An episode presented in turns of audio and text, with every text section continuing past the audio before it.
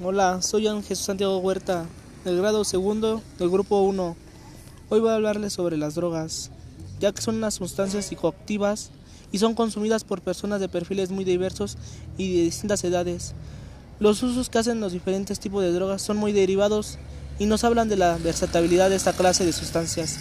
Desde las sustancias psicoactivas consumidas hace milenios, drogas sintéticas de la época contemporánea, el amplio repertorio de efectos de las drogas han hecho que sean usadas en muchos contextos. Un poco de la historia sobre las drogas es que el hombre desde su inicio siempre ha consumido sustancias que han afectado a su sistema nervioso.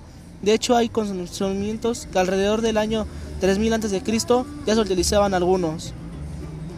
Las drogas son una sustancia natural o artificial que altera el rendimiento físico, la percepción, el estado anímico y la conducta del individuo que las consume, esos efectos sobre las personas pueden ser muy derivados y esas sustancias pueden tener distintos usos, lo cual significa que existen diferentes tipos de drogas.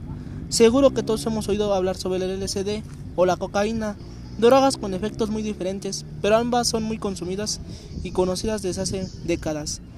En la actualidad hay nuevas drogas, han ganado popularidad y algunas han saltado a los medios de comunicación, pues a pesar de ser tipo de drogas de uso recreativo, Produce efectos tan peculiares como peligrosos. Las sales del baño, conocidas como las drogas caníbal o la flaca, también llamada como droga de Hull, son algunos ejemplos que les voy a dar el tema de hoy. y hay diferentes tipos de drogas como las metametafinas, cocaína, marihuana, cannabis,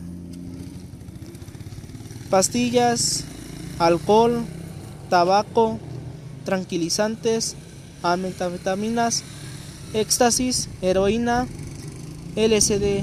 Les voy a platicar sobre algo del LSD. Se trata de una droga altamente alucinógena y que contiene sustancias químicas que alteran el estado de amino.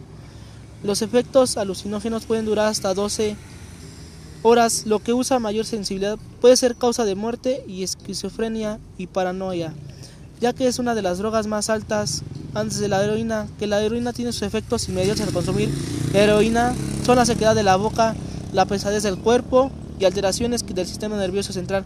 Además, el consumo de esa droga puede incluir el aborto espontáneo, el colapso venenoso y enfermedades infecciosas por combatir jeringuillas.